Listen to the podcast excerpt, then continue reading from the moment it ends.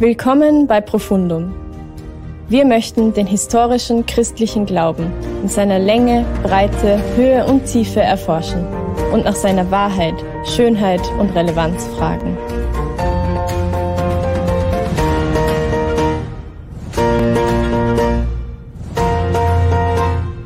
Hallo, herzlich willkommen zu einer neuen Folge von Profundum Theologie, Glaube durchgedacht. Ähm, ich bin Theresa. Ich bin der Patrick. Ich bin der Gernot. Und wir setzen heute fort mit ähm, dem, nächsten, dem nächsten Thema, nachdem wir mit der Schöpfung uns beschäftigt haben in den letzten zwei Podcast-Folgen, geht es diesmal um das Ebenbild Gottes und die Ebenbildlichkeit und was das bedeutet. Ähm, genau. genau. Wir haben die letzten Male ja bewusst irgendwo nicht über den Menschen in der Schöpfung gesprochen. Also wir haben sehr viel über, über wie Gott schöpft geredet, aber nicht über was heißt das für uns Menschen. Wie hat Gott uns Menschen geschaffen? Genau, da ist die Frage, was lernen wir über uns quasi aus der Genesis?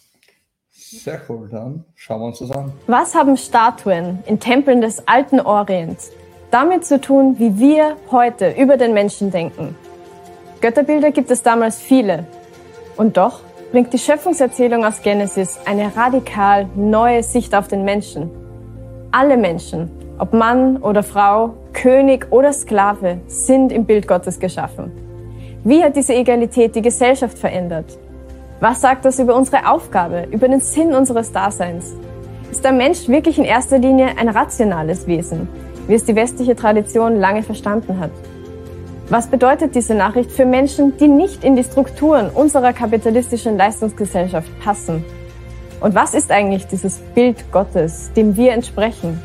Entdecke das und mehr in der Profundum Theologie Folge Imago Dei, das Menschenbild, das die Welt veränderte.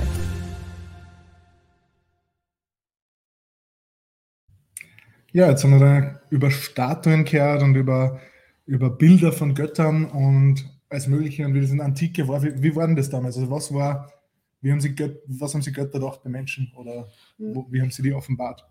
Ja, das ist, es spannend, weil wir, wenn wir die Stelle anschauen, ähm, also gerade in Genesis im ersten Kapitel, eben im Vers 26, wird zum ersten Mal diese Idee eigentlich von diesem ähm, Bild erwähnt, eben wo steht, Gott sprach, lasst uns Menschen machen nach unserem Bild uns ähnlich.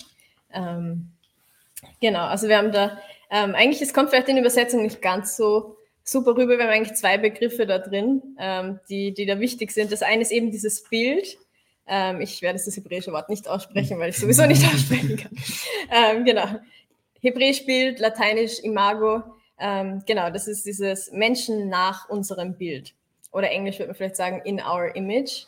Und das andere Wort ist dieses Wort eben für diese Ähnlichkeit. Ähm, Latein wäre das Similitudo.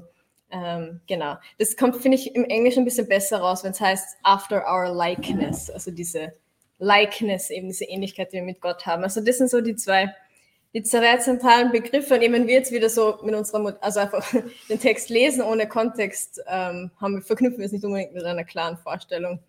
Ähm, Genau, aber in der Antike gab es eben schon, wie du mhm. angedeutet hast, dieses Konzept von diesen ähm, Götterbildern. Wir haben ja letztes Mal ein bisschen schon geredet bei der Schöpfung, dass ähm, ja quasi die ganze Schöpfung ein Tempel ist, weil wir haben diese sieben Schöpfungstage und sieben ist die Zahl von der Tempeleinweihung.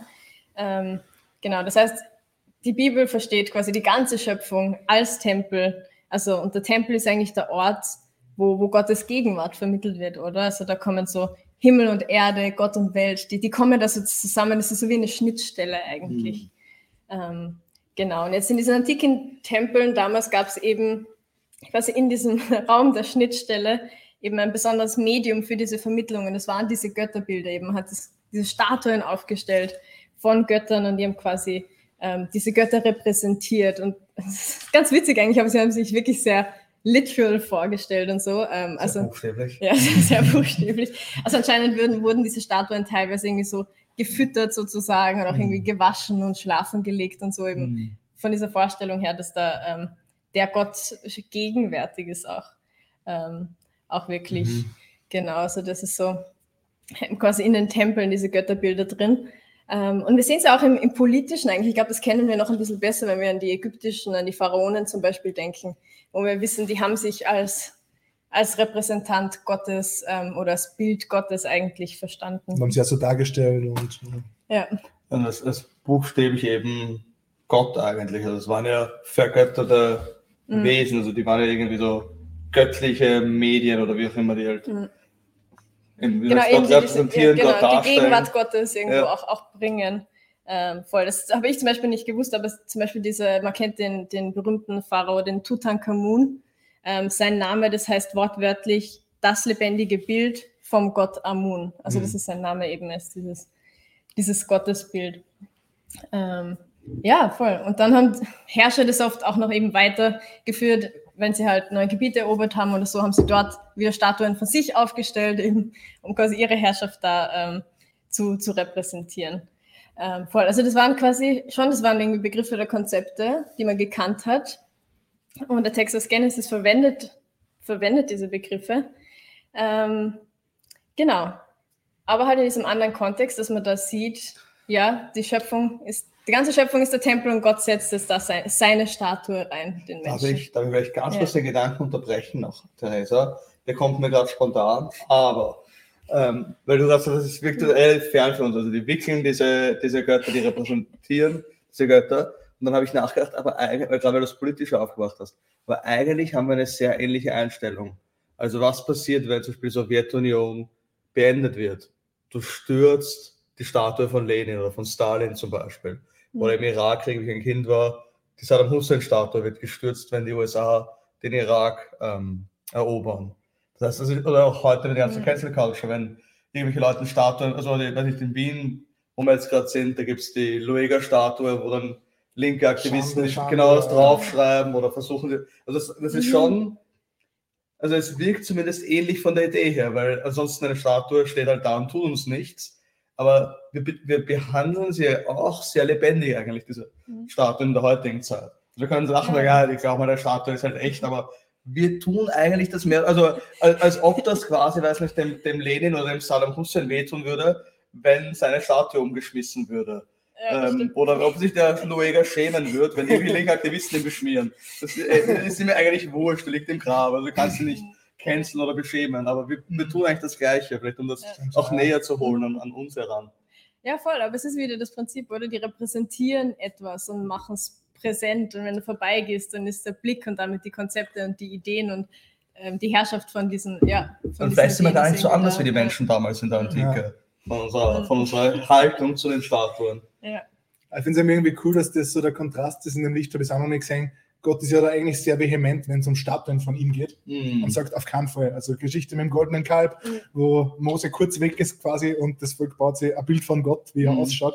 Da ist Gott sehr rigoros und sagt, das darf auf keinen Fall passieren. Mm. Und das macht aber irgendwie viel Sinn, wenn man dann sagt, er braucht kein Bild mehr, weil er hat sich selber schon ans mhm, gesetzt genau. quasi.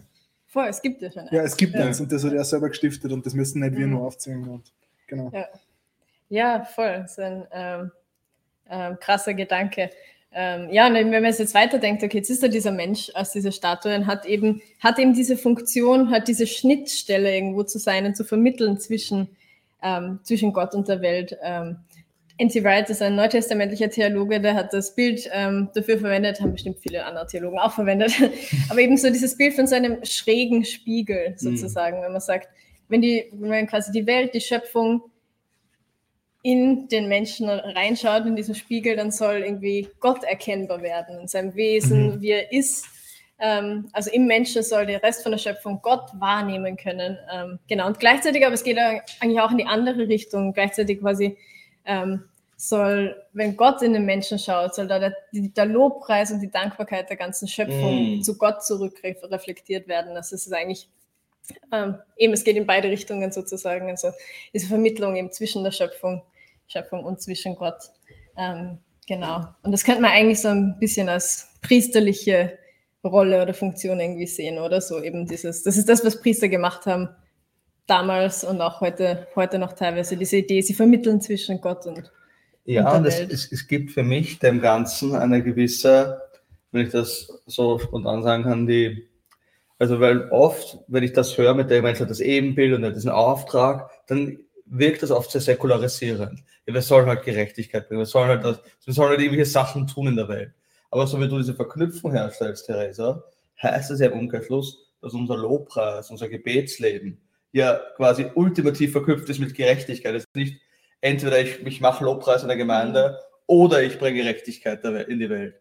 entweder ich kümmere mich um, um arme Kinder oder ich bete, sondern das, ist, das hängt zusammen. Also nur wenn ich Gott schaue, kann ich das auch tun, in Wahrheit. Das ist auch ein ganz, ganz spannender Sinn. Also ich habe oft das Gefühl, man säkularisiert diese E-Mails. So, ja, der Mensch soll halt rausgehen und soll halt Dinge tun. Aber mhm. der Mensch soll auch schauen. Er soll Gott schauen. Also da ist ja auch in der, in der alten Kirche also diese ganz starke Idee von der Visio Beatifica, das, diese Gottesschau, die dahinter ist, ähm, die heilige Schau. Und das hängt ja ganz eng auch mit dem Ebenbild zusammen. Warum muss der Mensch beten? Warum ist der Mensch ein religiöses Wesen? Nicht einfach nur als religiöser Sex, sondern alle anderen Dinge eigentlich in dem, so wie du es beschreibst, dranhängen, also priesterlichen Rolle. Ja. Ja, voll, da kommen wir dann also auch noch zu, zu sprechen im, im späteren Verlauf, glaube ich, weil das ist ja natürlich dann die Frage, also wenn wir Gott repräsentieren sollen und sein Wesen, das, da müssen wir erstmal eben wissen, wer ist Gott eigentlich, also ja. was macht sein Wesen aus? Beziehungsweise was genau, ist überhaupt, ja. der, was heißt repräsentieren? Das kann ja alles sein, mhm. wir sollen gleich ausschauen wie er oder was, oder wir sollen uns verhalten wie er, wir sollen ein Wesen annehmen wie er. Mhm. Was eine super Frage ist, weil da ja. kommen wir eigentlich schon in das Thema, was ist das mhm. Ding eigentlich? Ja. Also, Genau. Was ist das? Ist das eine Funktion? Ist das genau. eine Rolle? Wo, wo kommt mhm. das her? Was heißt das eben? Ja. Gibt es eine Statue, steht da und ja, macht nicht viel, aber ich glaube, ja. dass Gott ein bisschen mehr vorhat, oder? Wahrscheinlich. Ja, voll. Mit uns. Möglicherweise. Ja, Möglicherweise. Also, das lässt sich nicht ausschließen. Ich denke eben, man kann, also man kann diese, diese priesterliche, das sind ja die Aspekte, aber sie gehören zusammen. Und diesen priesterlichen Aspekt der Vermittlung kommt eben zusammen mit diesem königlichen Aspekt, den wir aus der königlichen Sprache von damals eben auch haben. Und da ist, das ist mit der Herrschaft verknüpft. Ähm, und wir haben auch schon gesehen letztes Mal, die, die Aufgabe von Göttern war ja, Ordnung im Kosmos aufrechtzuerhalten. Mhm. Auch vom biblischen Gott, das ist irgendwie seine Rolle. Und das heißt, wenn wir seine Repräsentanten sind, kommt diese Aufgabe auch uns zu, eben diese, mhm.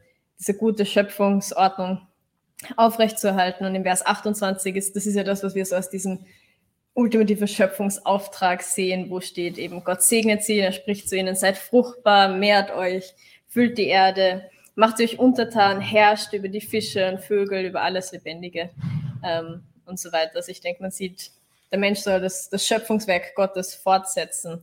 Ähm, und das Schöpfungswerk war ja aus Chaos Ordnung zu schaffen, wie wir schon gesehen mhm. haben ähm, beim letzten Mal. Und genau, und dann natürlich ähm, müssen wir irgendwo fragen, wenn, wenn wir die Herrschaft Gottes fortsetzen sollen, ja, wie ist seine Herrschaft eigentlich? Wie ist mhm. Gott eigentlich? ähm, drauf. Also weil der, mit dem Vers haben ja Leute oft Schwierigkeiten, habe ich den Eindruck, weil eben es klingt, es klingt so furchtbar. Herrschen also ist negativ herrschen, ja, ja. Also den, ja, die negative Konnotation von irgendwie unterdrücken und ausnutzen und so weiter. Weil es halt auch eine Konnotation, die wir eigentlich in einer, in einer Moderne erst viel, viel stärker haben. Also, also den, mhm. ich glaube, dass wir da auch irgendwo eine gewisse andere Sensibilität hätten als vor ein paar hundert Jahren noch zu dem Thema. Ja, aber es ist halt schon, glaube ich, irgendwo Herrschaft leicht mit Korruption besetzt oder generell mit diesen. vielleicht an der österreichischen Politik. Vielleicht, vielleicht möglicherweise. Na, aber auch geschichtlich. Also man kann es ja nur, was es schon alles für Systeme gegeben hat, wo immer einfach Leute in herrschenden Positionen immer wieder mhm. ihre, ihre Macht, die sie dadurch gekriegt haben, missbraucht haben. Mhm. Darum verstehe ich ja, dass das irgendwo für, für uns Menschen als negativ behaftet ist, weil man sieht ja Auswüchse dessen, dass es negative Auswirkungen hat, weil wir uns teilweise aufführen, wie als uns die Erde allein gehört. ich wollte gerade sagen, und ich glaube, das da, ich meine, greifen wir jetzt schon mehrere Episoden vor, aber das ist halt dann die genaue Tragik des Falls. Also wenn die Beziehung zwischen Gott und den Menschen gebrochen ist, dann reflektieren wir andere Dinge in die Welt, die halt nicht mehr ähm, die Güte, die Gerechtigkeit, die Schönheit Gottes sind. Wenn wir herrschen, ordnen wir die Dinge nicht mehr, sondern wir bringen Unordnung, wir bringen wieder Tohu Wabohu in die Welt, um etwas aufzugreifen, was wir beim letzten Mal gehabt haben. Mhm. Mhm. Ja, voll. Ähm, voll. Und trotzdem, wenn man jetzt nur den Genesis-Text hernimmt, eben wird es, glaube ich, noch nicht, noch nicht ganz klar, okay, was, was sind jetzt, was genau ist diese Aufgabe, was genau ist diese, diese Rolle, die wir haben. Ähm, genau, also steht eben, steht da, Ebenbild Gottes sind wir, ihm ähnlich und wir sollen herrschen. Und das war's dann auch. Und ja, der Aspekt von, vom Fortpflanzen, vom Vermehren und so weiter, die Erde füllen ist vielleicht drin.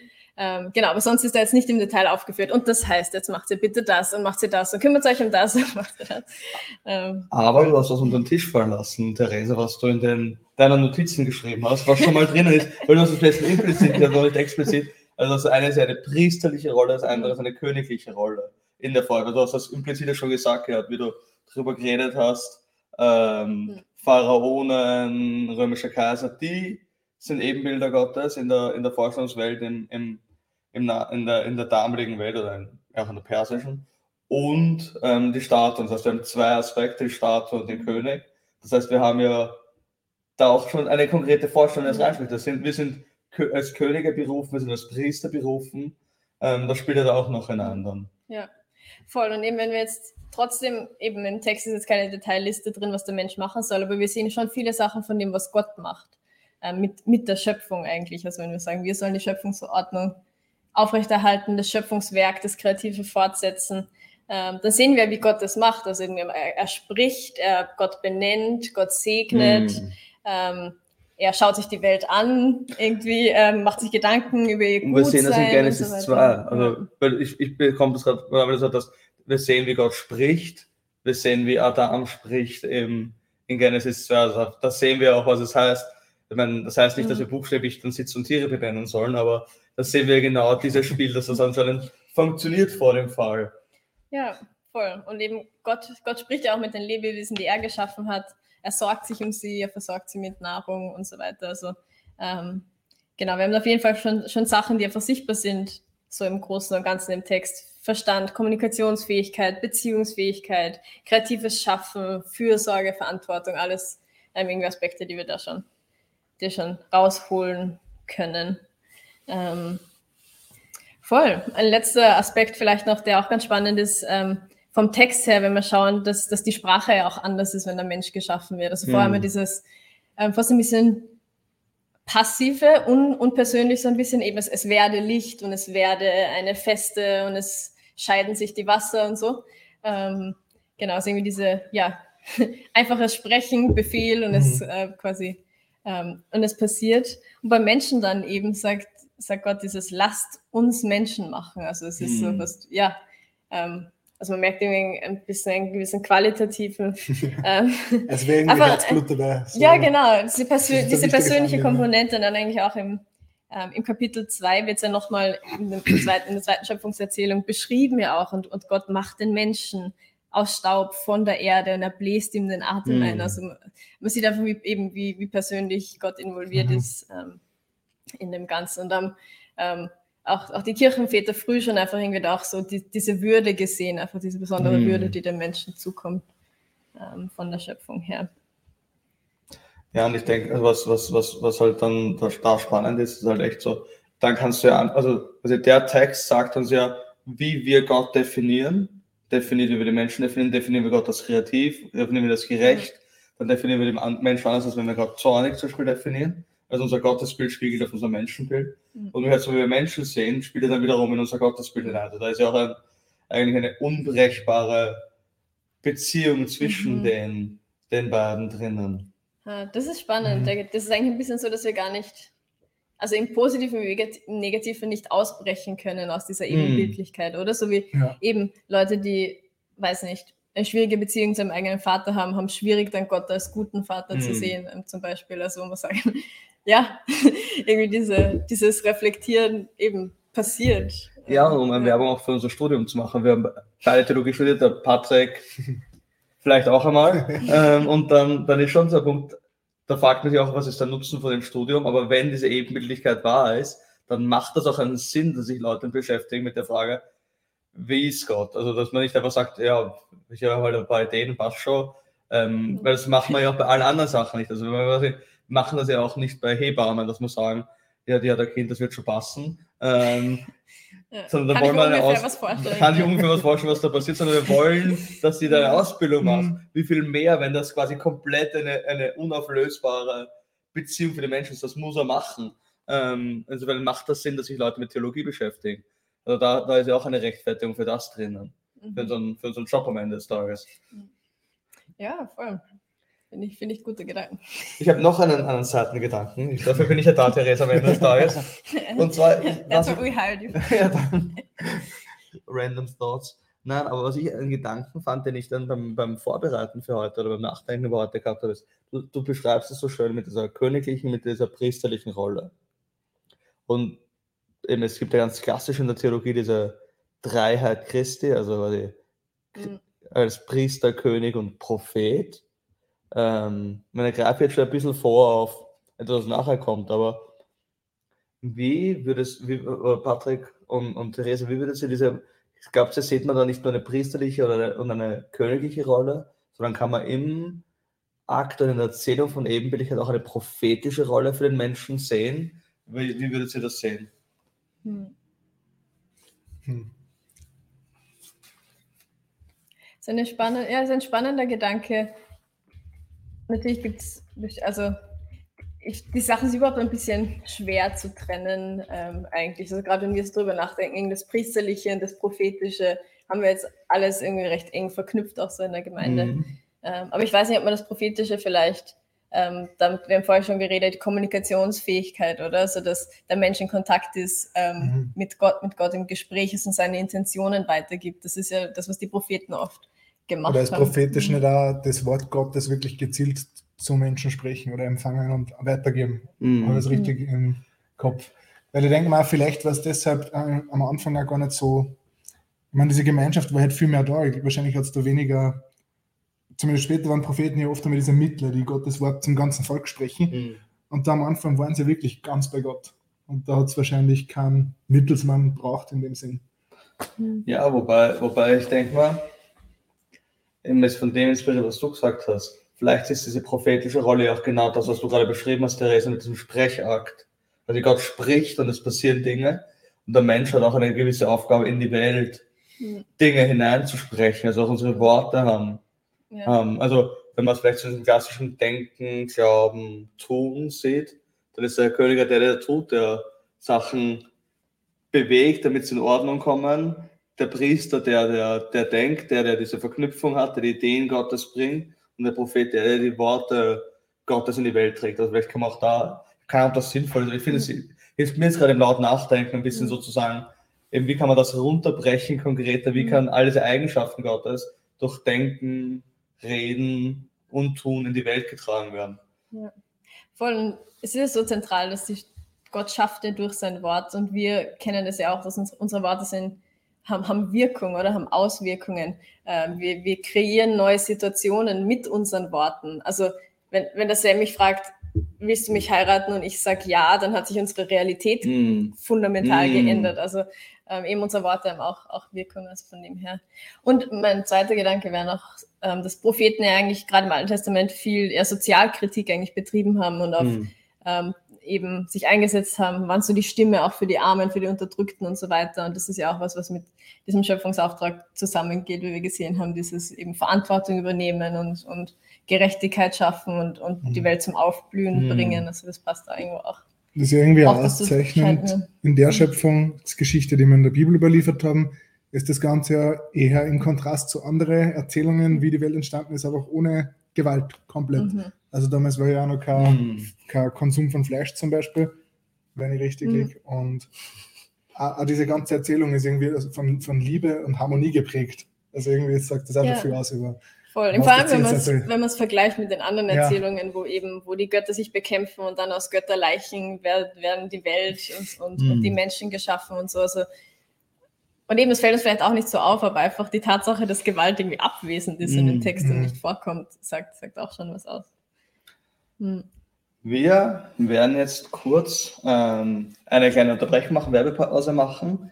Ähm, Patrick, sagst du vielleicht noch ganz kurz, was wir nach der, der kurzen Unterbrechung machen und dann haben wir kurz 30 Sekunden Pause. Passt. Ja, nach der Werbeunterbrechung werden wir uns anschauen. Bis jetzt waren wir nur in der Genesis, aber es geht im Neuen Testament noch weiter, was uns das über die Ebenbildlichkeit zu Gott aussagt. Unsere Organisation Campus für Christus hat mit der School of Novice eine spannende Möglichkeit für dich. Unsere Universitäten, Firmen, Kreativorte, Kirchen und Stadtviertel brauchen junge Menschen, die Hoffnung verbreiten, starke Beziehungen bauen und im Alltag kreative neue Wege gehen. Dort, wo es dringend Innovation und Lösungen braucht. Bei der School of Novice geht es nicht nur darum, viel Wissen zu sammeln, sondern auch zu erleben, wie Gottes Kraft in deinem Leben den Unterschied macht. Wir sind nicht zuallererst Gesellschaftsveränderer, sondern Träger der Gegenwart Gottes.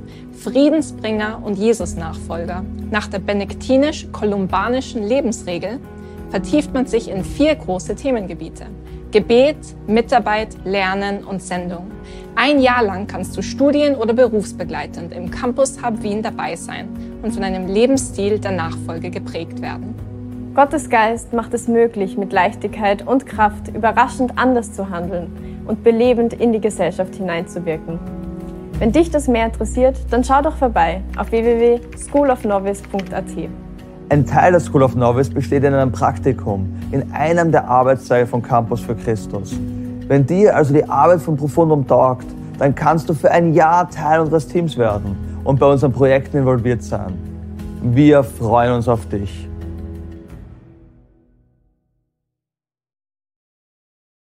Ja, schön, dass ihr wieder zurück seid. Wir beantworten ja für die, die live zuschauen, die uns nicht im Podcast nachhören oder auf YouTube auch Fragen. Und eine Frage, die reingekommen ist, die vielleicht ein bisschen zum Thema auch passt, ist, wenn wir im Himmel trotz unseres freien nicht mehr sündigen, äh, weil wir dann ein neues Wesen haben, warum hat uns Gott dann als Ebenbilder Gottes nicht gleich als diese neuen Wesen geschaffen, also die nicht sündigen können? Und ich glaube, da gibt es viele interessante Theorien dazu, die man dazu sagen kann. Wir werden ähm, in vier Wochen einen eigenen Webcast haben, wo wir uns nur um das Thema drehen, nämlich Sünde, wie kommt die in die Welt, warum ist die da? ich glaube halt, einer der ganz wichtigen Aspekte ist dabei, dass Gott uns ja mit einem Auftrag erschaffen. Also Gott hat uns ja noch nicht ans Ziel gestellt, sondern ein Ziel gegeben. Ich glaube, da werden wir auch noch in dem Podcast mehr sagen. Also bleibt dran, versucht die Antwort ein bisschen so in dem auch schon ein bisschen reinzufinden. Und dann in vier Wochen geht es explizit um Sünde. Und da werden wir dann die Frage nochmal mehr beantworten. Hm. Voll. Aber das leitet eigentlich schon gut über ins. Gut über, ja, weil jetzt geht es ja ums Neue Testament und da kommt halt Christus auf die Spielfläche. Und da wird immer wieder eben das Wort Ebenbild benutzt. Mhm. Für, ja. Gute Beobachtung, Patrick. ja, voll. Wir haben das ähm, in den Paulusbriefen zum Beispiel, im zweiten Korintherbrief, ähm, Kapitel 4 zum Beispiel, ähm, Vers 4, ähm, wo die Rede ist von der von Christus und seiner Herrlichkeit ähm, und wo eben steht, Christus, welcher ist das Ebenbild Gottes? Also relativ straightforward oder in Kolosser ähm, Kapitel 1 ähm, haben wir es auch drinnen, eben er Christus ist das Ebenbild des unsichtbaren Gottes ähm, und in ihm wurde, wurde alles geschaffen. Ähm, also eigentlich sehen wir da dann, wir merken, die Apostel kommen drauf, hey, eigentlich Christus ist das, das wahre, das ultimative Ebenbild Gottes eigentlich oder, oder das vollkommene Ebenbild ähm, Gottes ebenso, mhm. das Ebenbild par excellence. Ähm, Denn das, wo wir genau, versagen, ja. versagt er nicht. Also mhm. wahrscheinlich wäre es eben am Anfang ja irgendwo so gewesen, dass wir es repräsentieren sollen und dann war eben Sündenfall. Voll. Und, und, und, die Bibel macht das ja auch relativ explizit nicht nur mit dem Ebenbildbegriff, sondern auch der Adam und neue Adam. Das ist ja genau dasselbe Spiel in Wahrheit. Also du hast einen Menschen, der perfekt Gott repräsentieren soll, nämlich Adam, und dann kommt Gott eben in Christus als neuer Adam in die Welt und Gott wird Mensch in Christus, damit wir eben, damit er wirklich uns sagt, wie, wie schaut es aus, Ebenbild zu sein, wie funktioniert das Ebenbild zu sein und das uns wieder heil zu machen. Also ich glaube, deswegen ist es ja so wichtig, aus christlicher Sicht, dass Gott Mensch geworden ist, dass das nicht irgendein netter Lehrer ist, der irgendwelche Dinge, sondern ja. dass wirklich Gott die Menschheit neu schafft eigentlich, neue Schöpfung schafft in, in, in Christus. Ja, voll. Und ich denke, da wird eben sichtbar einfach, dass Ebenbildlichkeit auch eine, eine Berufung ist, eben mhm. ein, ein. Ziel, zu dem wir eingeladen sind, hinzuwachsen. Und eigentlich, wenn man genau in den Text schaut, ist es ja spannend, weil eben im Neuen Testament ist da die Rede davon, eben Christus ist das Ebenbild Gottes. Und dann schauen wir zurück auf den Genesis-Text und da steht, wir sind geschaffen im Bild Gottes. Ähm, das mhm. heißt, eigentlich wäre dann da der Schluss, dass, dass eben Christus ist das, das wahre, das ultimative Bild Gottes und wir sind quasi ähm, in seinem Bild geschaffen. Also wenn man sich so vorstellt, dann ist, ist Christus einerseits ähm, der Schöpfer, oder? Weil wir haben mhm. gelesen, ähm, in ihm wurde alles geschaffen. Mhm. Ähm, er ist ja auch dieses Wort, dieses Wort Gottes. Das heißt mhm. eigentlich, wenn man zum Beispiel das Beispiel von einem Bild hernimmt, dann ist Christus der, der das Bild malt, oder als Schöpfer. Und gleichzeitig ist er selber wie irgendwie das Modell. Mhm. Ähm, genau. Und dementsprechend Wir sind ja bei der Dreieinigkeit gelandet, wo ja. das ganz dringend ja. notwendig ist, dass das so funktioniert. Mhm. Ähm, genau. Und das ist sehr spannend, ja. finde ich, dass immer diese, auch von dem, was Jesus selber sagt, macht er das ja immer so klar so, er hat das Gesetz vom Vater erfüllt, wir sollen sein Gesetz erfüllen. Und mhm. einfach, dass wir da ihm nachfolgen sollen und er uns das quasi sagt. Also immer, es ist, finde ich. Oft nicht so betont, aber es ist wirklich so, dass es der Christus ist, der, der vor dem Vater gerecht dasteht, der sein Ebenbild mhm. ist mhm. und wir sollen jetzt sein Ebenbild sein. Mhm, Deshalb. Genau. Ja, und ich finde, ich finde, es, es hilft uns auch, weil wir, wir werden jetzt dann ja gleich dann anfangen zu diskutieren, was heißt das jetzt, dass der Mensch mhm. im Ebenbild gemacht ist, also wie, wie können wir das verstehen? Und die Tatsache, dass Jesus schon das Ursprungsdesign ist, also wir sind im Bild von Jesus geschaffen, mhm. ähm, heißt ja auch, dass wir schlechte Antworten von vornherein ausschließen können. Also ich kann mich erinnern, wie ich zum Glauben gekommen bin. Das war für mich so ein Prozess von drei Jahren, wo ich mich mit der Bibel auseinandergesetzt habe und mit Jesus und ist das glaubwürdig und so weiter. Und eine Frage für mich war eben diese Ebenbildlichkeit. Was meint das jetzt? Also ein Mensch schaut jetzt so unterschiedlich aus. Also der eine hat blaue Augen und ist blond und groß und die andere Person hat braune Augen, hat schwarze Haare und ist klein und einer ist hell und einer ist dunkel. Offensichtlich schauen wir nicht alle gleich aus. Also das kann ja nicht, das ist quasi keine, weiß nicht, wie, wie sie Nazis umformen würden in eine Herrenrasse und da gibt es andere, die sind gefallen. Und der Mensch per Definition ist vielfältig geschaffen. Und ich finde, das hilft uns, das auch schon zu sehen, weil es kann ja offensichtlich nicht heißen, weil wir schauen ja alle nicht von vornherein aus wie Jesus oder auch geschlechtlich Mann und Frau sind im Ebenbild Gottes. Das heißt, da geht es auch nicht um die, um die Geschlechtlichkeit, weil Jesus ist ein Mann offensichtlich. Das heißt, hier, da, da geht es ja auch, da sagt uns, okay, es kann nicht, Ebenbildlichkeit Gottes hat nicht mit Aussehen zu tun, hat nichts mit Verschiedenheit, sondern es müssen andere Kategorien sein, um die es da geht bei der Ebenbildlichkeit Gottes. Ähm, mhm. Die eben, so sagst, vielleicht am, am Willen liegen von Gott oder an, an der Schöne oder an der Kreativität oder was auch immer. Mhm. Mhm. Ja, voll. Und wie du schon gesagt hast, ähm, an Jesus kommt, sehen wir relativ gut, was es heißt, Ebenbild Gottes zu sein. Ähm, wir haben es im, im Hebräerbrief im ersten Kapitel so auf den Punkt gebracht. Ähm, Jesus ist der Abglanz der Herrlichkeit Gottes und das Ebenbild seines Wesens steht da im, im Vers 3. Also Jesus macht genau das auf ziemlich vollkommene Weise, nämlich Gottes Herrlichkeit zu widerspiegeln. Mhm. Ähm, und, und von dem her können wir schließen, eben, das ist auch, auch unser Ruf, Gottes Herrlichkeit ähm, zu widerspiegeln. Und auch auf unserem Weg jetzt so in der Jüngerschaft und Jesus nachzufolgen, ähm, ist es ja unser Ziel, Jesus ähnlicher zu werden, oder? Ähm, das haben wir mhm. im zweiten Korinther, dass wir, wir, eben, wir schauen Jesus an, wie du schon gesagt hast ähm, vorher. Wir haben, ähm, der Spiegel geht in beide Richtungen, wir betrachten Gott. Ähm, eben im Korintherbrief steht es drinnen, wir, wir schauen ähm, die Herrlichkeit Gottes an und werden so in sein Bild verwandelt von Herrlichkeit zu Herrlichkeit. Also eben, ähm, wir, haben jetzt, wir haben jetzt Jesus als dieses Ebenbild Gottes par excellence, das wir anschauen, das wir betrachten können und dann mhm. werden wir mehr und mehr verwandelt ähm, zu dieser Ähnlichkeit hin. Ähm, ja. Aber jetzt abgesehen von all diesen schönen Ideen, die ja wirklich schön sind, mhm. vielleicht ganz konkret, was für einen Unterschied macht das jetzt? Also ist das eine nette Idee, okay, nett, wir können darüber nachdenken, wie Menschen im vorderen Orient tausend Jahre vor Christi Geburt drüber nachgedacht haben und dann wie Leute in der apostolischen Zeit in Palästina drüber nachgedacht haben, sondern was, also, sondern wir glauben als Christen, dass das nicht nur nette historische Ideen sind, sondern dass die wahr sind, dass die real sind und dass die einen Unterschied machen. Hol uns da vielleicht rein, Theresa, was für einen ja. Unterschied macht das? Ja, voll. Ich finde einen, eben einen Unterschied sieht man schon recht, oder eigentlich mehrere Unterschiede sieht man schon recht klar, wenn man wieder diesen Kontrast ähm, anschaut zwischen der biblischen Erzählung und anderen Erzählungen aus, diesem, aus dem Umfeld dieser Zeit, weil wir eben, wie wir schon gesehen haben, in diesen mesopotamischen Schöpfungsmythen, da werden ja Menschen geschaffen, ein bisschen aus Notwendigkeit heraus, also irgendwie die Götter, die haben keine Lust mehr auf ihre Arbeit, die wollen, dass das irgendwer abnimmt oder die brauchen halt wen, die, die sie ernähren, versorgen, mhm. die ihnen Essen machen und so weiter. Ähm, und dann ist, wird halt gebrainstormt mhm. und da kommt man auf die Idee, ja, wir könnten ja Menschen machen, äh, die machen es dann ähm, für uns. Und wir sehen eigentlich auch so ein bisschen dieses zwiespältige Verhältnis dann zwischen Göttern und Menschen, weil eigentlich, also die Menschen nerven die Götter dann und die sind so laut und sie machen mhm. Lärm mhm. und sie vermehren sich zu schnell. Aber wir kommen halt auch nicht ohne sie aus. Mhm. Also so ein bisschen wie ein notwendiges Übel so. Ähm, und also da haben wir halt, der Mensch wird einfach ganz klar für eine Funktion geschaffen, oder? Also das ist, man, man braucht ihn für eine bestimmte Aufgabe und für, für das ist er da. Ähm, Ganz anders ja. wie lasst uns Menschen machen. das ist irgendwie genau. so. Ja, und eben in den biblischen, also ja, Gott schafft es nicht, weil er die Menschen braucht, oder? Weil er das Notwendigkeit ist irgendwie gar kein Zweck in ja. der Erzählung drin. Zwecklos also, Menschen. Zwecklos, Menschen schaffen es zwecklos. Nein, aber es ist irgendwie nicht so drin, ich, ich mache Menschen, weil ich brauche es zum, die sollen das und das machen.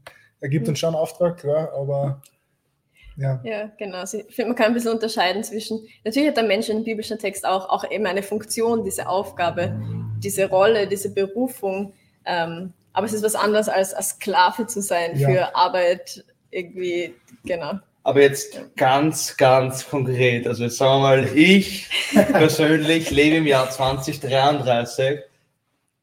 Patrick, Theresa, welchen Unterschied denkt ihr, macht das jetzt, das zu wissen? Okay, Gott macht das nicht aus Notwendigkeit, er macht das nicht für eine Funktion.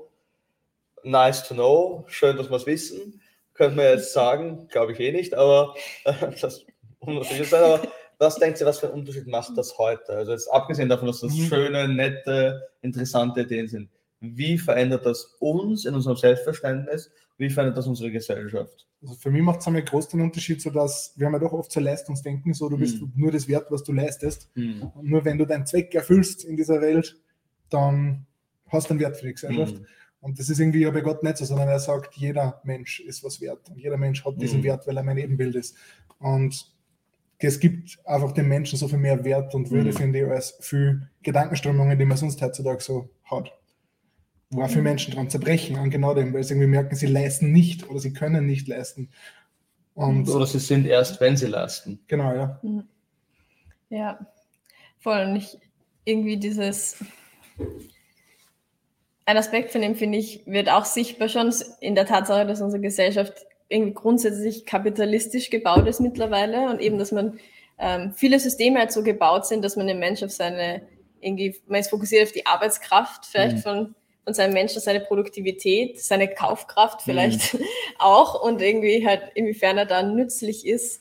Ähm, und, und wir merken es auch manchmal, dass dann Systeme Schwächen haben, dass Schulsysteme oder auch oder dass Gesundheitssysteme ähm, irgendwie Schwächen haben, weil sie den Menschen nicht so ähm, ja, nicht als ein, Ganzes verstehen, eben das irgendwie wert ist, irgendwie, ja, ähm, dass sich darum gekümmert wird, um seiner selbst willen, sondern eben ähm, es, es, es, kommen irgendwie gewisse Eins, Einseitigkeiten ähm, raus, eben zum Beispiel ein medizinisches System, das halt auch irgendwie im Kapitalismus drin hängt und das muss sich irgendwie, Behandlung von Leuten muss sich rentieren ähm, oder es geht halt darum, möglichst schnell wieder die Arbeitskraft von Menschen herzustellen, ähm, auch wenn das vielleicht mhm. nicht unbedingt die beste Weise ist, was dem jetzt gerade am meisten hilft oder so. Mhm. Ähm, solche Dinge zum Beispiel. Ja, ich glaube, ich glaub, da fällt ganz, ganz viel drinnen. Das werden wir auch gleich alles erforschen. Bevor wir das alles erforschen, ähm, wollen wir uns ganz, ganz kurz etwas anschauen, was uns auch noch wichtig ist, um noch mehr zu erforschen.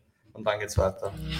Bei Profundum brennen wir nicht nur dafür, den christlichen Glauben in seiner Breite, Höhe, Länge und Tiefe zu entdecken wir träumen auch davon, dass Menschen mit Begeisterung Brücken bauen zwischen der Hoffnungsbotschaft von Jesus Christus und unserer Kultur. Wir träumen davon, dass Menschen Antworten in der Wahrheit des christlichen Glaubens auf die Sehnsüchte des Menschseins finden. Wir träumen davon, dass Fragen und Zweifel gehört werden, damit Menschen wirklich entdecken können, dass der christliche Glaube schön, wahr und gut ist. Wenn du christliche Antworten auf die großen Fragen unserer spätmodernen Kultur finden möchtest, dann ist die EPEC genau das Richtige für dich. EPEC, die Apologetics Academy. Ein Jahr, vier Trainingswochenenden und neun Kleingruppentreffen. Gemeinsam das Denken vertiefen und Gott dadurch neu erleben, um Antworten auf die eigenen Fragen zu finden und Brückenbauer zu werden zur christlichen Hoffnungsbotschaft. Mehr Infos auf www.profundum.at/epec. Sei dabei.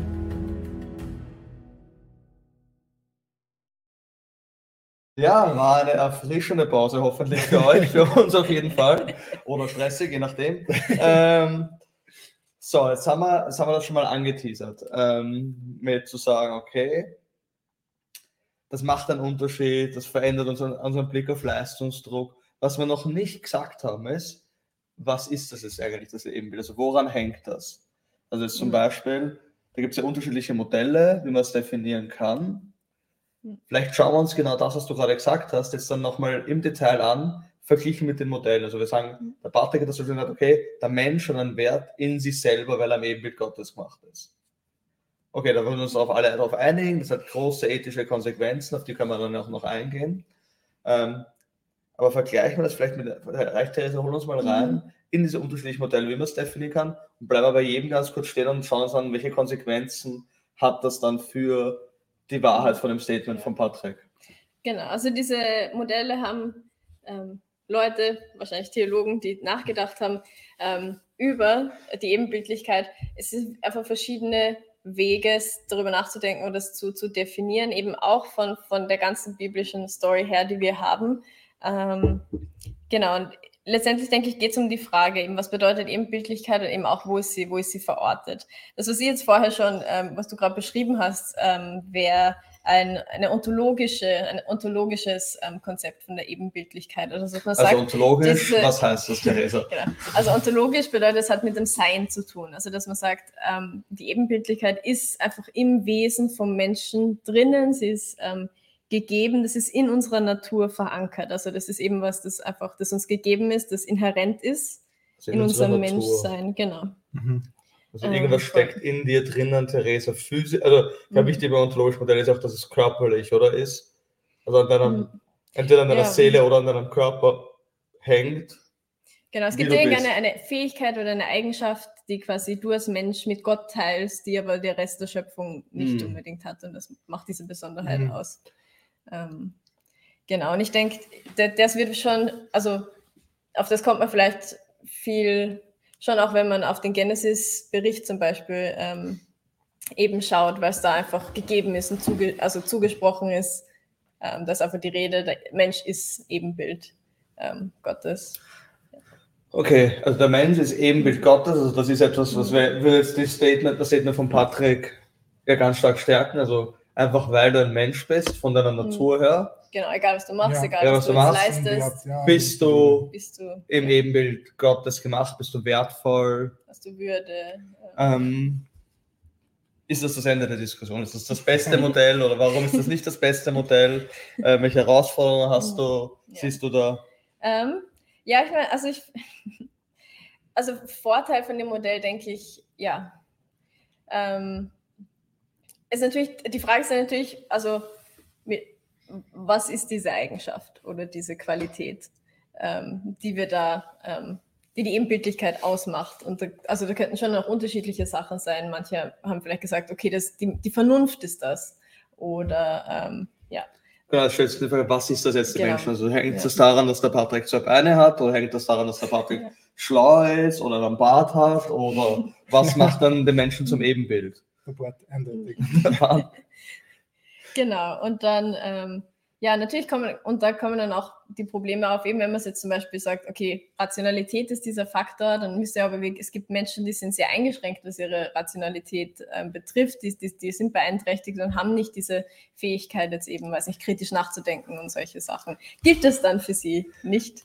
oder schon. Ähm, ja, oder du hast es noch mit Abstufung. Kannst du sagen, die klugen Menschen, die intellektuellen Eliten, die sind halt wirklich Ebenbilder Gottes und die Masse nicht. Also das wäre dann auch so ein Problem, was da reinkommt.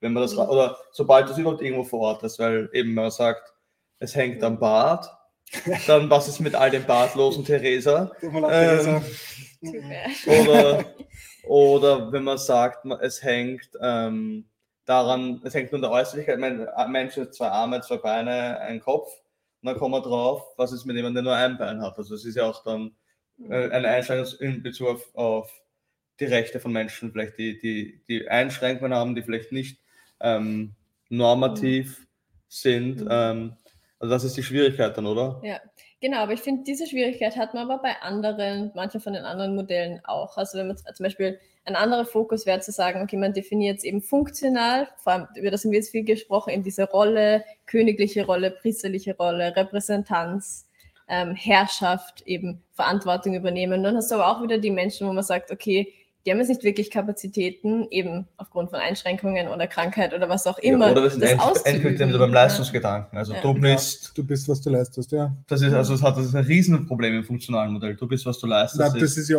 das schleicht schon oft ein, finde ich so. Du bist einfach Gott nur wert, wenn du leistest. Das ist ja trotzdem ein Bild, was oft irgendwo da ist. So, Gott hat uns geschaffen mit einem Zweck und wenn du den nicht erfüllst, klingelt irgendwas im Hinterkopf, dann bin ich ja nichts wert für Gott. Ja, und ich finde von, von, von der Idee her, also wenn man schaut, wie radikal uns die, die, das Ebenbild Gottes verändert hat, unseren Blick, also ob das Kampf gegen die Sklaverei ist, Kampf für Frauenrechte und so weiter und so weiter, dann hängt das ja offensichtlich nicht in der Funktion. Also wenn Christen sagen, ähm, hey, Menschen mit Behinderung sind auch wertvoll, wir sind gegen die Abtreibung von Kindern mit Down-Syndrom, weil es ist, jeder Mensch ist gleichwert in den Augen Gottes, wurscht, was er leistet. Und ein Obdachloser ist gleich wertvoll wie ein Banker. Die Letzten werden die Ersten sein, um, um Jesus zu zitieren. Ähm, dann hängt es offensichtlich nicht der Funktion, weil wenn wenn es funktional wäre, dann müsste man sagen, die Ersten werden die Ersten sein. Und das ist offensichtlich keine christliche Ethik. Genau. Obwohl Danke, eben man schon auch immer wieder fragen kann, eben, also was genau ist, ist die Funktion oder welche Wege gibt es auch, die, die auszuüben. Ähm, genau, ich habe mal ähm, eine Geschichte gelesen von, von einem eben einem Baby, das behindert auf die Welt gekommen ist. Das war ein kleines Mädchen. Und irgendwie man wusste, sie lebt nicht lange, aber die Eltern haben sich trotzdem entschieden, das, ähm, genau, das Kind auf die Welt zu bringen. Und die hat irgendwie ähm, das Verdauungssystem war ganz kaputt oder so. Das heißt, man durfte es nicht hinlegen, weil das hat, ähm, hm. genau, das hätte sofort irgendwie einen medizinischen Notfall ausgelöst sozusagen. Sie musste quasi immer aufrecht gehalten werden, hm. so. Und dann gab es so viele Leute, die quasi gekommen sind und die haben sich abgewechselt, ähm, Tag hm. und Nacht dieses Kind zu halten.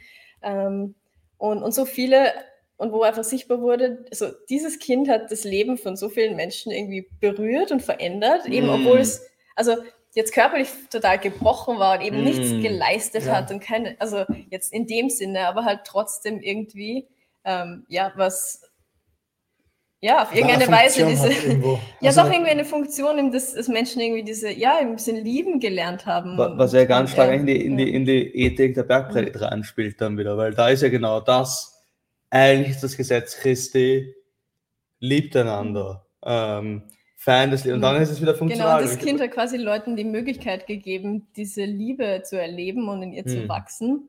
Ähm, also vielleicht darf man auch, weiß ich nicht, vielleicht darf man auch die Funktion einfach nicht zu sehr einschränken auf, auf eine bestimmte Art Wie und Weise. definieren genau, oft, also genau wenn du, und wenn du nicht, weiß nicht, ähm, ein Pastor bist oder Bundeskanzler oder sonst irgendwas, dann übst du keine Herrschaft aus hm. und das, und über das wär, diese Welt. Und das wäre schon ein, also eigentlich ist, ich so drüber nachdenke, weil zuerst wäre ich relativ kritisch mhm. darüber, wenn ich jetzt drüber nachdenke, wenn man sagt, was ist die, das höchste Gebot im Christentum, ist Liebe Gott von ganzer Herz, ganzer Seele, ganzer Verstand und Liebe der Nächsten wie selbst. Also Liebe ist das Gebot. Naja, ob du lieben kannst du obdachlos und nicht obdachlos, lieben kannst du mit zwei Beinen oder ohne zwei Beinen, lieben kannst du, ob du einen Abschluss in Harvard hast oder ähm, auf die Sonderschule gehst. In jedem Fall kannst du lieben, kannst du Leute berühren, kannst du zugewandt sein. Das ist dann Voll. Mhm. Ja. Eine ganz andere Aber Definition. Irgendwo ist ja schon, also es ist ja nicht nur so, vielleicht hat es am Anfang so gelungen, als war, da man funktionale, den diesen funktionalen Gedanken grundsätzlich böse finden. Ja, aber der Schattenseiten, aber irgendwo eben ist wahrscheinlich gar nicht so. Mhm.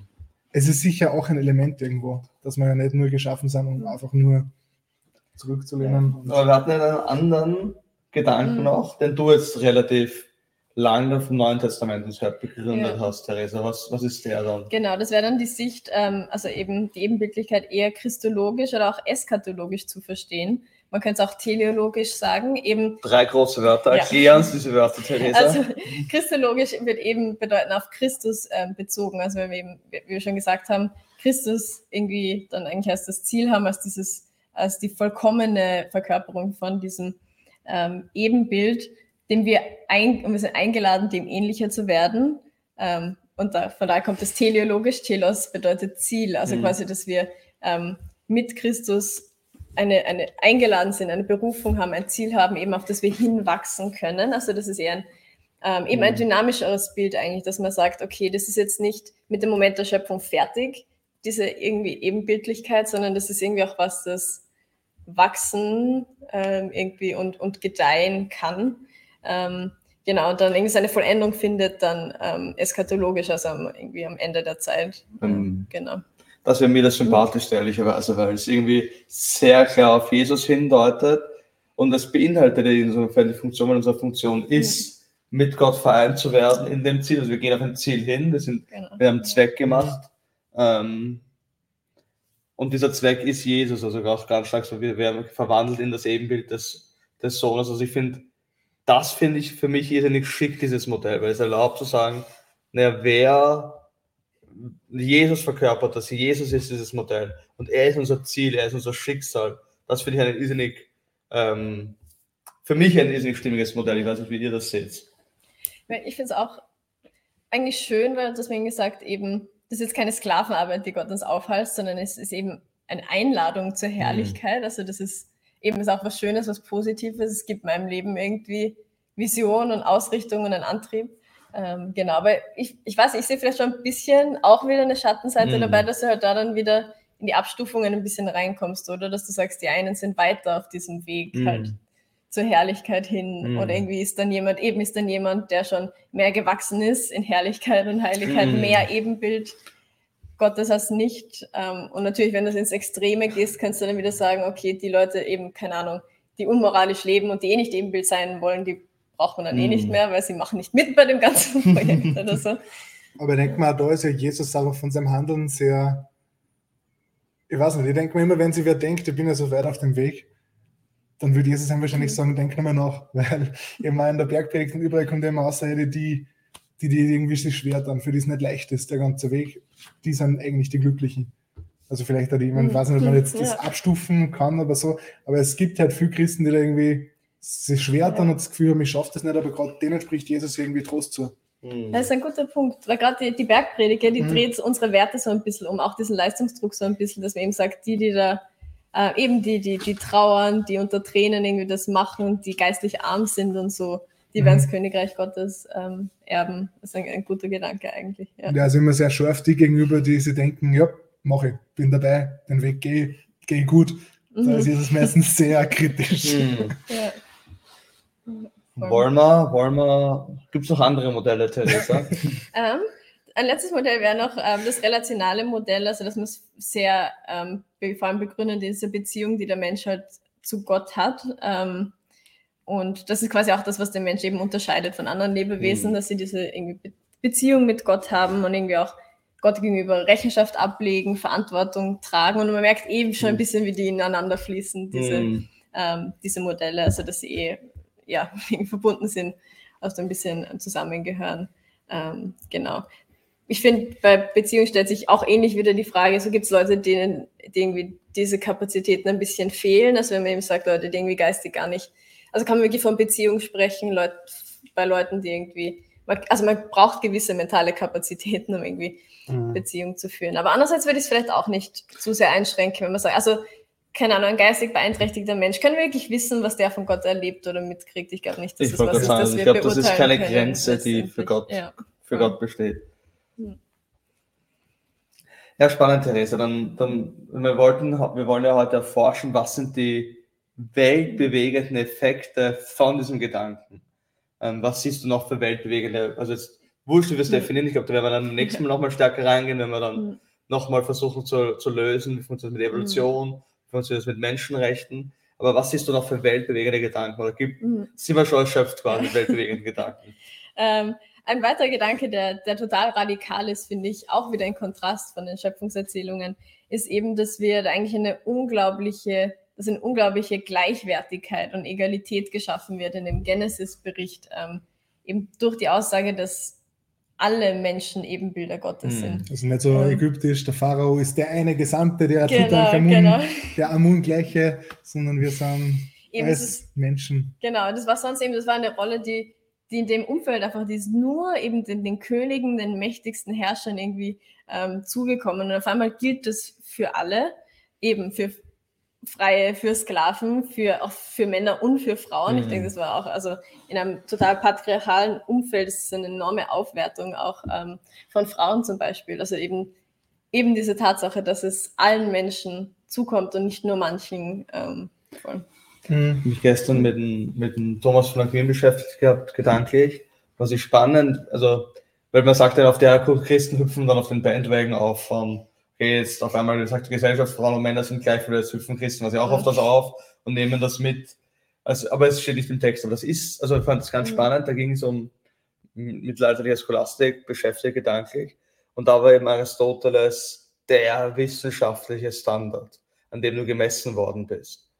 Und Aristoteles, der wissenschaftliche Standard, der intellektuelle Vorreiter, der definiert, was wahr ist, was logisch ist, der sagt, Frauen sind quasi gescheiterte Männer mehr oder weniger. Also, also da ist der Mann, das ist das perfekte, die perfekte Schöpfung und Frauen sind halt das, was nicht gelungen, ist, gelungen ist. Und Thomas von Aquin und diejenigen, die quasi die christliche Theologen sind, sagen, wir sind absolut, Aristoteles gibt uns ganz viel, aber da können wir nicht mitgehen. Da ein, du merkst es auch, die haben eine richtige, ähm, eine, einen, einen Krampf, den sie haben. Sagen, warte mal, das ist wissenschaftlich State of the Art ist. Mhm. Der Mann ist wirklich super und die Frau ist schlechter, aber die Bibel sagt, sie sind gleich ebenbildlich. Also du hast nichts, du hast, also und bis ins Mittelalter ist das eine christliche Standardlehre, dass Männer und Frauen im Ebenbild Gottes geschaffen Es bleibt doch eine christliche Standardlehre. Also zum Beispiel, ähm, vorhin, vorhin gerade das heißt Männer und Frauen.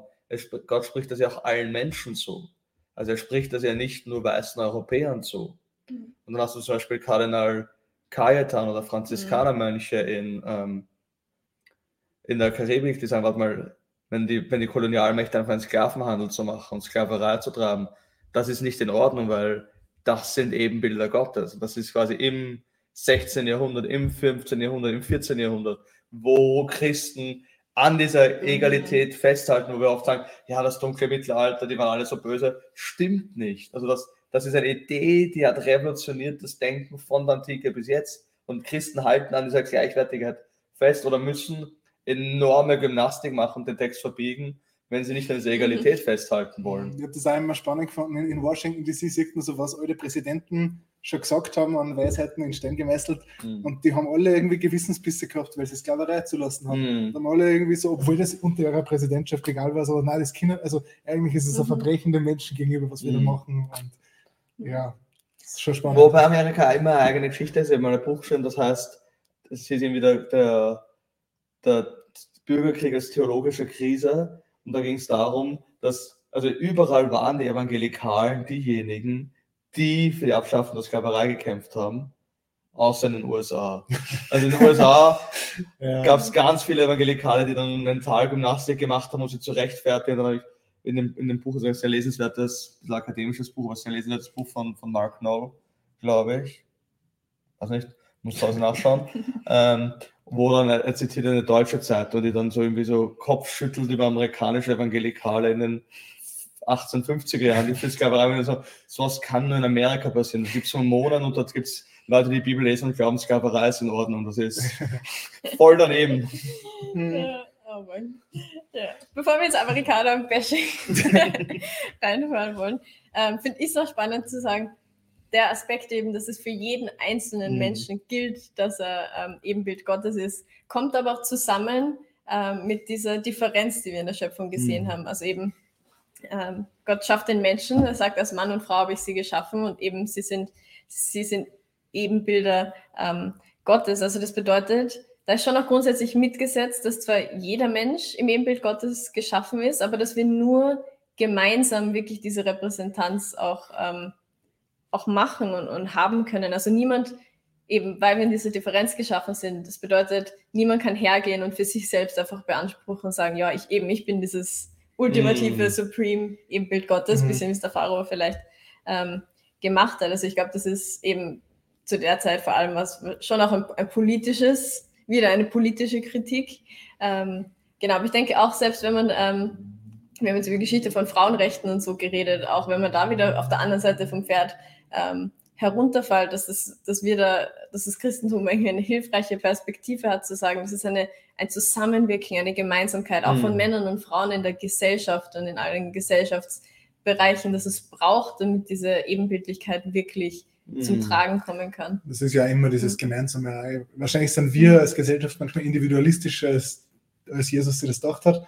Weil, ja, denke ich manchmal, weil oft eben mhm. dieses Bild eben ist am Ende ist Christus und die Gemeinde, nicht Christus und du. Ja. Gesagt, es geht um ich und mein Jesus. Ich und mein Jesus, mein ja. Jesus und ich. Ja, eben. Also das spielt auch gegen eine gewisse Form von, von Narzissmus dann eigentlich hinein. Mhm. mhm. Ja, voll. Und auch, ja, eben für uns, also das wäre eine eigene Diskussion. Für uns ist es halt so, wir sind so geprägt vom Individualistischen, glaube ich. Es ist so natürlich, einfach in diesem Modus zu sein, eben ich und mein Leben und mein Gott und ich schaue irgendwie, hm. ja, was ich will und wo ich hin will ähm, und was mir gut tut, was mir nicht gut tut und so weiter. Ähm, und das hat eine Berechtigung, aber zu sagen, ähm, hm. die, trotzdem diese, diese, Gemeinsamkeit und diese Gemeinschaft, zu der wir eigentlich gerufen sind, ähm, und ich finde es ja. auch irgendwie mega befreiend, wenn man weiß, dass man nicht die Hauptperson in, diesen, in dieser Welt ist mhm. oder der Hauptcharakter, sondern dass man ein Teil davon ist. Und das, ja, ist irgendwie mhm. Lehrt Demut, glaube ich, diese ja. Haltung als Teil des Bildes Gottes und nicht mhm. individualistisch. Es geht nur um mich und ja, ich. Stimmt, da sind wir mhm. ein bisschen was vom Leistungsdruck weg, oder? Und da haben wir eigentlich jetzt viele Ideen angesprochen, die ja mega relevant sind. Also du hast vorhin über Leistungsdruck geredet, Patrick, du hast über Kapitalismus geredet, das spielt ja auch gegen einen Materialismus, das spielt mhm. gegen unseren irrsinnigen, also viele Kritik, über diese Kritik, dass unsere individualistische Gesellschaft ja wirklich mittlerweile zu einem fast schon pathologischen Narzissmus teilweise führt bei Menschen, die ständig gekränkt sind, ständig beleidigt sind. Alles geht immer um sie. Selbstdarstellung. Ja, und da spielt ja das Ebenbild auch nochmal riesig rein. Und der, der Bogen eigentlich rund um das, was sie sagen. Alle Menschen sind gleich, ähm, es spielt, du bist nicht von der, du wirst nicht durch deine Leistung definiert, du wirst nicht durch deine Herkunft definiert, durch deinen Status, durch deine Klasse, durch ähm, und gleichzeitig du bist definiert, aber in einer Gemeinschaft, nämlich als, als Menschheit, mhm. hat eine irrsinnige Auswirkung, wie wir einander sehen, wie wir einander wahrnehmen. Das ist ja fast revolutionär, das finde ich schon faszinierend. Ja, mhm. ja und das wäre aber auch nicht eben das letzte Ziel aller Dinge sind, sondern eben, mhm. also wenn man uns ansieht, sollen wir auf was, auf was Größeres und Schöneres verweisen, noch, mhm. ähm, noch als wir, genau. Ja, das sind absolut schöne Abschlussgedanken, Theresa. Vielleicht ganz, ganz kurz, wie, wie geht's weiter? Weil es sind jetzt noch viele Fragen offen. Mhm. Was sind so die Fragen, ja, die man beim nächsten Mal auf jeden Fall dabei sein muss und hören sollte? Was auf jeden Fall spannend ist, ist natürlich jetzt, wo wir ähm, naturwissenschaftliche Erkenntnisse haben, Evolutionstheorie ähm, und so weiter ist natürlich schon die Frage, lässt sich das noch vereinbaren, so wie diese biblischen Texte, aber was da über den Menschen behauptet wird, über seine Einzigartigkeit und so weiter, ist das irgendwie haltbar ähm, angesichts von dieser Entwicklung, die wir da annehmen von der menschlichen Spezies? Ähm, Genau, und andererseits eben die Frage, wir haben schon viel darüber geredet, über jetzt eben auch den, die Würde von Menschen, den Wert, für wen gilt das und so weiter. Mhm. Ähm, und das ist natürlich was, das enorm wichtig ist in unserer Gesellschaft mit eben die, diese Rechte, die jeder Mensch haben soll. Ähm, genau, und dir, das wäre jetzt der Claim, historisch herauskommen aus, der, aus dem christlichen Verständnis vom Menschen. Ähm, von daher die Frage, lässt sich das, wenn wir jetzt diese, diese christliche Basis ähm, weg, ja, eben wegstoßen oder einfach vergessen auch, lässt sich das wirklich halten, können wir die Menschenrechte aufrechterhalten oder begründen, ohne eben diese biblische Idee von der Ebenbildlichkeit. Und das werden wir uns anschauen. Dann bleibt uns nichts viel mehr über, als uns verabschieden und bis zum nächsten Mal. Ciao. Vielen Dank fürs Zuschauen. Wenn dir dieser Dialog gefallen hat, dann abonniere doch diesen Kanal und hinterlasse einen Like, damit auch andere dieses Angebot finden können. Und wenn du mehr zur Profilung wissen möchtest und auf dem Laufenden bleiben willst, oder noch mehr Inhalte entdecken möchtest, dann findest du uns auch auf Instagram oder auf unserer Homepage www.profundum.at. Wenn du noch Fragen oder Anmerkungen oder Ideen für einen weiteren Webcast hast, dann hinterlasse uns doch unter diesem Video einen Kommentar. Profundum ist ein Projekt, das von Spenden lebt und wird möglich gemacht von vielen Partnern, die mit ihren finanziellen Beiträgen das ermöglichen. Wenn du auch in Zukunft solche Gespräche sehen möchtest, dann schau doch auf unsere Homepage auf den Spendenbereich. Dort findest du mehr Infos und Möglichkeiten, wie du selbst Partner werden kannst für dieses Projekt. Bis zum nächsten Mal.